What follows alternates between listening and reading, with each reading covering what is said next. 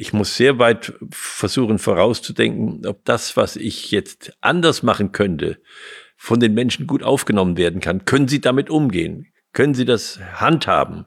Und ich muss mir auch Gedanken machen, was für Grundsätze stärke ich dadurch und welche löse ich dadurch auf? Wo brauche ich neue Grundsätze, wenn wir damit umgehen? Weil die alten reichen nicht mehr aus. So, und wenn ich dazu aufsteige und sozusagen diese spezielle Situation allmählich anhebe bis hoch auf diese, auf diese Ebene, dass ich sage, jetzt schaue ich mir das unvoreingenommen an unter diesen Fragen, was ist, wie erleben es die Menschen, wozu soll das dienen, dann komme ich in die Möglichkeit, es auch wieder zu gestalten. Herzlich willkommen beim Gedankengut Podcast mit Wolfgang Gutballett und Adrian Metzger im Dialog zu Fragen und Impulsen unserer Zeit. Schön, dass du dabei bist. In dieser Folge stellen wir uns die Frage, wie kommt Neues in die Welt? Und Wolfgang, du bist in deinem Umfeld auf jeden Fall dafür bekannt, immer mal wieder was Neues in die Welt zu setzen. Und dementsprechend finde ich es spannend, mit dir über das Thema zu sprechen und eigentlich auf einer, ja, vielleicht übergeordneten Perspektive darüber zu reden und zu betrachten, wie das eigentlich funktioniert. Und da ist eigentlich der erste Ansatzpunkt zu überlegen, warum brauchen wir eigentlich Neues? Wozu brauchen wir die Veränderung und den ständigen Wandel? Weil wir doch äh, entwickelnde Menschen sind und in einer Welt sind, die sich entwickelt und auf einmal gefällt uns das Alte nicht mehr oder es geht nicht mehr mit dem Alten. Äh, es passt nicht mehr in die Zeit, es passt nicht mehr zu uns und äh, es ist uns auch langweilig geworden. Auch das äh, spielt eine Rolle. Und dann kommt dieser Gedanke, wir müssen was anders machen. Und das Interessante ist, dann fangen wir an zu probieren. Was würde auch gehen? Was würde auch passen? Das ist eine Möglichkeit, wie Neues in die Welt kommt. Und dann kann es sein, dass da zufällig etwas ganz äh, Wunderbares entsteht, wo wir noch gar nicht wissen, was das für eine Auswirkung hat auf das gesamte menschliche Zusammenleben. Es kann aber auch sein, dass wir sagen, nein, wenn wir jetzt was anders machen, dann müssen auch die Menschen äh, ein anderes Erlebnis dabei haben. Und äh, dass wir uns dann mehr der Frage zuwenden, nicht was muss sich ändern, sondern wie muss es sich ändern? Wie müssen wir die Dinge anders machen, dass die Menschen damit besser zurechtkommen, glücklicher sind äh, oder man selbst. So, und dann fangen wir an, danach zu schauen, wie die anderen auf das reagieren, was wir machen. Und da brauchen wir dann die Beliebtheit da wollen wir, dass das, was wir machen, den anderen gefällt, dass wir beliebt werden. Also da brauchen wir Likes sozusagen, wie das heute ist. Und dann äh, besteht die Gefahr, dass wir auch ausprobieren, wie wir uns so darstellen und gestalten können, dass wir besser ankommen. Es kann auch sein, dass wir sagen, nein, also das ist ja eigentlich nicht der Sinn des Lebens, sondern wenn wir was Neues schaffen, dann müssen wir uns doch die Frage stellen, wozu soll es da sein? Was soll dadurch besser werden können? Was soll dadurch möglich werden können, wenn wir das jetzt anders machen? Äh, welche Regeln, nach welchen Regeln handeln wir eigentlich? Wieso handeln wir so? Was hat dahin geführt, dass wir so handeln? Und dann hinterfragen wir die Grundsätze und die Regeln. Und äh, dann äh, fangen wir an zu sagen, können wir die Regeln ändern oder müssen wir sie ändern, weil die Situation sich geändert hat? Müssen wir diese Regeln ändern? Also wir haben ja schon mal über die Gemeinschaftsfrage zum Beispiel gesprochen, müssen sich die, die Grundsätze der Gemeinschaftsbildung ändern, weil die Menschen sich geändert haben. Und wenn ich das dann äh, zulasse, dass ich sage, ja, ich denke jetzt über diese Regeln nach, dann mache ich mich offen in, auf die höchste Art und Weise, um etwas Neues in die Welt zu bringen. Also wir haben jetzt mehrere Stufen, auf denen oder Wege, auf denen etwas Neues in die Welt kommen kann, indem ich einfach das Was verändere, indem ich die, die Beziehung verändere, die entsteht durch das, was ich tue, indem ich sage, ja, die Welt äh, muss neu gedacht werden an dieser Stelle. Und wenn ich bis dahin komme, dann dann bin ich so bewusst über das, was geschieht, dass auch dann grundsätzlich Neues in die Welt kommen kann, was wir dann gerne als Paradigmenwechsel bezeichnen. Ja, so kommt das Neue in die Welt. Und das heißt, so, so habe ich mich geöffnet für das Neue. Und dann geht der gleiche Weg wieder zurück. Um da mal mit einem konkreten Beispiel aus meiner Realität sozusagen anzuknüpfen, sehe ich jetzt die Parallele zum Beispiel zu YouTube-Kanälen. Und zwar entstehen erstaunlich viele YouTube-Kanäle dadurch, dass etwas nicht so geht, wie man eigentlich denkt, dass es gehen würde. Das heißt, so entsteht ein Problem, eine Herausforderung, das löst dann eine Person und macht daraus dann so ein sogenanntes Tutorial. Das heißt, diese Person stand vor einer Herausforderung, hat diese Herausforderung für sich gelöst und zeigt dann zum Beispiel auf YouTube, wie funktioniert das denn jetzt? Da gibt es ja die banalsten Fragen, die man auf YouTube eingeben kann und dann erklärt einem jemand, wie das Ganze funktioniert. Und dann komme ich auf den Punkt, dass ich sage, warte mal, wie was haben denn Menschen für Probleme? Was haben die denn für Herausforderungen? Wobei kann ich ihnen denn helfen, um dann eben diese Likes zu bekommen, also die Beliebtheit zu bekommen, beziehungsweise wie muss ich es erklären, damit es verstanden wird, damit Leute das gut finden, wie ich es erkläre. Da komme ich auf diese Ebene. Und dann, wenn ich wirklich sage, jetzt einen YouTube-Kanal zu betreiben, das ist mir wichtig, da möchte ich drüber nachdenken, dann fange ich an, über Grundsätze nachzudenken. Dann fange ich an, darüber nachzudenken, auf welcher Grundlage agiere ich hier? Was möchte ich eigentlich? Warum mache ich YouTube-Videos und was soll dadurch in die Welt kommen? Und das sind eigentlich dann auch diese unterschiedlichen Stadien, wo man eigentlich beobachten kann, dass ein Großteil der YouTube-Kanäle genauso entsteht und die wenigsten Kanäle so entstehen, dass jetzt wirklich jemand mit einem Grundsatz kommt und sagt, jetzt daraus äh, entsteht ein YouTube-Kanal. Und genauso ist es sicherlich auch bei ganz vielen Gemeinschaften und bei ganz vielen Unternehmen der Fall, dass ähm, dieser Weg eigentlich auch so gegangen wird. Ja, und da kann man dann allmählich Stufe für Stufe aufsteigen, bis man wirklich zu, zu was wirklich Neuem kommt. Wenn man es anders macht, dafür können wir vielleicht auch ein Beispiel ansehen, wie die Entstehung der E-Mail. Das war ja nicht jetzt von oben gedacht, sondern da sind die Menschen drauf gekommen, Mensch, das ist ja ideal. Ich kann ja sozusagen die ganze alte Briefkultur, die sich über Jahrhunderte entwickelt hat, bis in die Sprache hinein und die ganze Formatierung hinein, kann ich ja äh, sozusagen ersetzen durch ein E-Mail, was ich wegschicke. Aber dieses E-Mail ist nie bedacht worden, äh, sozusagen, oder es sind keine Grundsätze gebildet worden, sondern man hat einfach angefangen. Und jetzt merken wir dann allmählich, ja, jetzt haben wir auf jetzt haben wir die ganze Kultur, die wir gepflegt haben, die ganze Briefkultur einfach weitgehend weggeschüttet, weil wir jetzt nur noch E-Mails schreiben.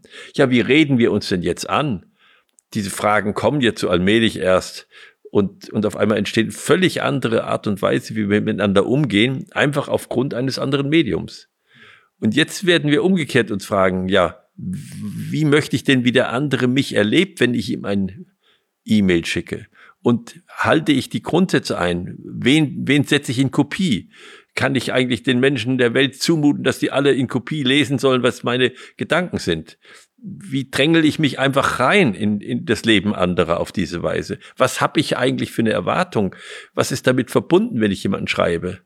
Also das sind alles Fragen, die jetzt sozusagen bedacht werden. Äh, Im Nachhinein sozusagen, also auch so rum kann das dann manchmal gehen. Das äh, äh, beim, beim YouTube verstehe ich das noch nicht ganz so, da bin ich nicht so in der Welt drin. Bei den E-Mails, da kann ich das besser erklären. Ja. Hm. Aber es ist letzten Endes der Prozess, dass dann da auch wieder eine neue Kultur ausgebildet werden ja, muss. Ja. Und da stellt sich für mich auch die Frage, wie schafft man es? Und das ist, glaube ich, oftmals ja so der Anspruch, dann eine allgemeine Kultur auf die Beine zu stellen. Das ja. heißt zu sagen, ähm, ich halte folgende Grundsätze für richtig, aber es ergibt ja keinen Sinn, wenn nur ich mich daran halte, wenn ich E-Mails verschicke, sondern es müssten sich ja jetzt alle daran halten, wenn E-Mails so zu verschicken sind. Wie kommt man dann dahin, dass wirklich Neues in die Welt kommt? Weil es kommt ja nicht auf einen Schlag. Es kommt ja nicht auf einen Schlag Neues in die Welt, indem sich jetzt jeder an die von mir erdachten Grundsätze zur E-Mail-Kommunikation hält. Äh, nein, es wird dann erstmal äh, rumgewerkelt und wenn uns das dann nicht mehr gefällt, das Rumwerkeln, dann allmählich äh, sagen wir, so wie der das macht, das ist aber angenehm und das ist gut. Und äh, dann kommen wir zum Wie und dann sagen wir, ja, ich möchte das auch so machen wie, wie die. Dann äh, haben meine E-Mails einen anderen Charakter, einen anderen Eindruck. Vielleicht werden wir irgendwann dazu kommen, dass wir sie sogar wieder mit Handschrift schreiben oder zumindest unterschreiben und äh, die Anrede mit Handschrift, das wird ja in Zukunft die Technik erlauben, schreiben. Und, und so wird sich das jetzt weiterentwickeln. Ähm, schöner wäre es gewesen, man hätte das von vornherein bedacht und gesagt, wir wir machen jetzt eine, eine neue Art und Weise der Kommunikation, da gibt es jetzt eine technische Möglichkeit dafür und lass uns mal überlegen, wie wir damit umgehen wollen, dass es menschengemäß ist. Dass es menschengemäß ist, das von vornherein zu denken, dass es zweckmäßig ist, dass es menschengemäß ist und dass es wirksam ist. So, wäre auch ein Weg gewesen. Und du kommst ja dann jetzt eher aus der Perspektive, sage ich jetzt mal, des Vorbilds. Also, dass jemand sich darüber Gedanken macht und das noch nicht sozusagen als allgemeine Regeln an seinen gesamten E-Mail-Verteiler schickt, sondern eigentlich sagt, wie möchte ich gerne, dass mit mir in E-Mails so umgegangen wird, was erwarte ich von anderen und das zum einen offen zu kommunizieren oder zum anderen eben auch vorzuleben. Nun bin ich nicht sehr empfindlich, also die Leute können ohne weiteres mir Hallo Wolfgang schreiben, das erschreckt mich jetzt nicht, aber ich möchte doch, wenn ich andere anrede, das so nicht machen. Ich sage, ich möchte eigentlich bei dieser, bei diesem Grundgedanken bleiben, dass ich den anderen doch ehre, indem ich ihm schreibe. Ne? Deshalb kommt ja daher verehrter Herr, Frau, ja, und unten drunter hat man früher geschrieben, mit vorzüglicher Hochachtung unter Geschäftsbriefe. Das können wir uns heute nicht mehr vorstellen. Aber dass ich dem anderen sage, ich habe große Achtung vor dem, was sie tun oder vor ihrer Person, das ausdrücken. Ja, wie geht man damit um? Ich übe da immer noch. Ich variiere einfach ein bisschen und sage, ich probiere mal das, ich probiere mal das und äh, sehe, wie geht's mir dabei? Was habe ich dann für ein Gefühl in mir? Und mal sehen, wie die anderen darauf reagieren. Wie würdest du sagen, wie ist deine Perspektive grundsätzlich auf Neues? Jetzt haben wir das bei der E-Mail einmal betrachtet und wir haben erstmal eine technisch neue Möglichkeit. Und gerade bei Technik sehe ich es oft, dass nur weil was technisch neu ist, es auf einmal sozusagen die Vorteile winken, sage ich jetzt mal. Ja, also ganz viele Leute sagen, das ist technisch neu, du musst dich darauf einlassen, das ist die Zukunft.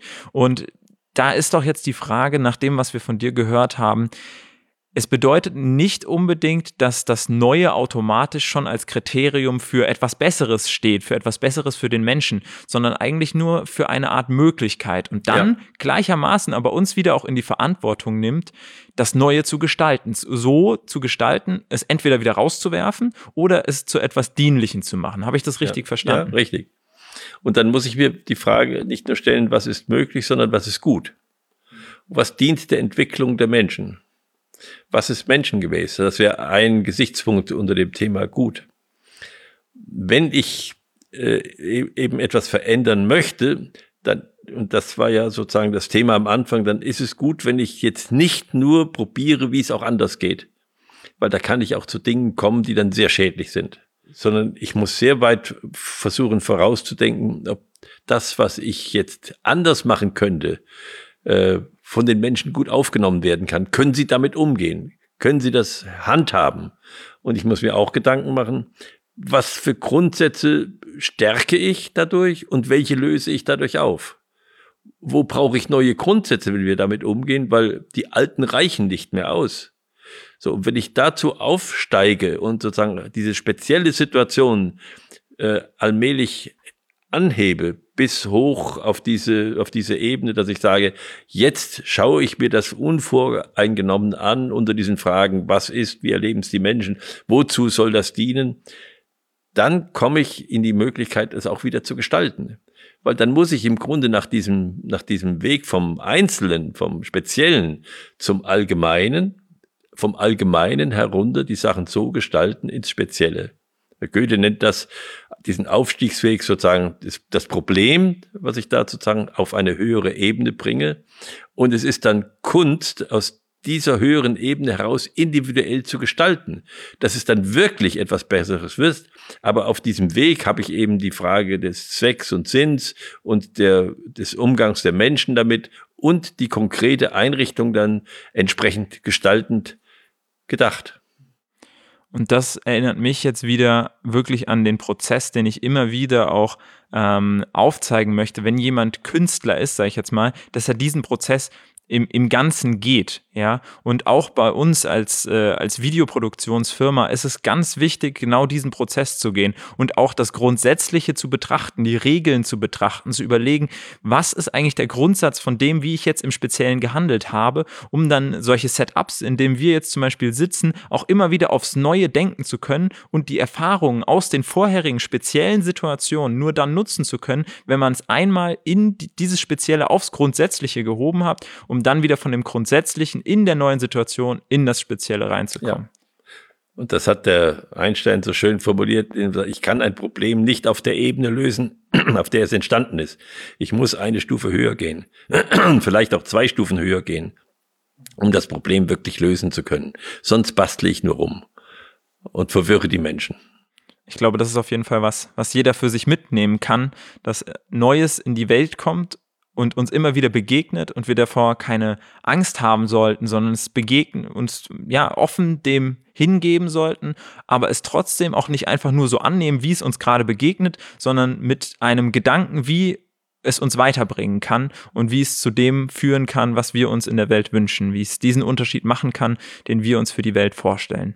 Vielen Dank dir, Wolfgang, für die Impulse. Kann, konnte ich auch wieder echt einiges für mich mitnehmen und was man so als äh, Grundsätzliches von dir auch immer erfährt, finde ich, beschreibt das eigentlich immer auch ganz gut. Ich glaube, du schaffst es genau das zu, ähm, zu machen, dass du das Spezielle, was wir immer hier beleuchten, eigentlich immer auf ein Grundsätzliches hebst. Und dadurch, dass man mit dir immer so gut in Übung ist, das zu machen, gelingt es einem das ein oder andere Mal vielleicht auch dann eigenständig. Vielen Dank dir dafür und vielen Dank dir als Zuhörer, als Zuschauer fürs Zusehen und gerne auch wieder bei der nächsten Folge, entweder auf dem Gedankengut YouTube-Kanal oder bei den unterschiedlichen Plattformen für Podcasts sind wir natürlich auch vertreten. Vielen Dank fürs Zuschauen und wir freuen uns, wenn du auch beim nächsten Mal wieder mit dabei bist.